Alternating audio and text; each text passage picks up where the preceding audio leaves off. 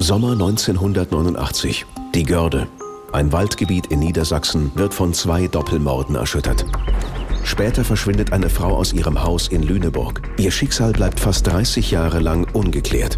In allen Fällen war Kurt Werner Wichmann, ein eiskalter Serienmörder, der Täter. Ich habe das immer so beschrieben, dass ich mein Treffen mit Herrn Wichmann so empfunden habe, als ob jemand die Tür zu einem Kühlraum aufmacht und dann kommt eisige Kälte. Totenwald, der Podcast aus der Reihe NDR Dokocast, erzählt die Geschichte einer jahrzehntelangen Ermittlung in einem der spektakulärsten Kriminalfälle Norddeutschlands. Da war ich dann bei ihm zu Besuch.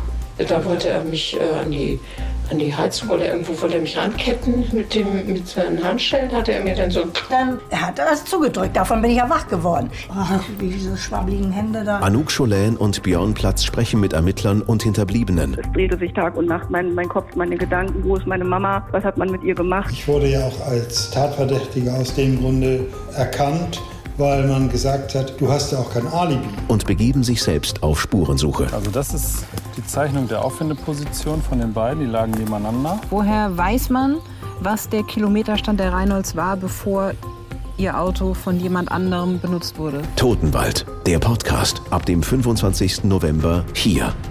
Weitere Infos unter ndr.de slash Totenwald.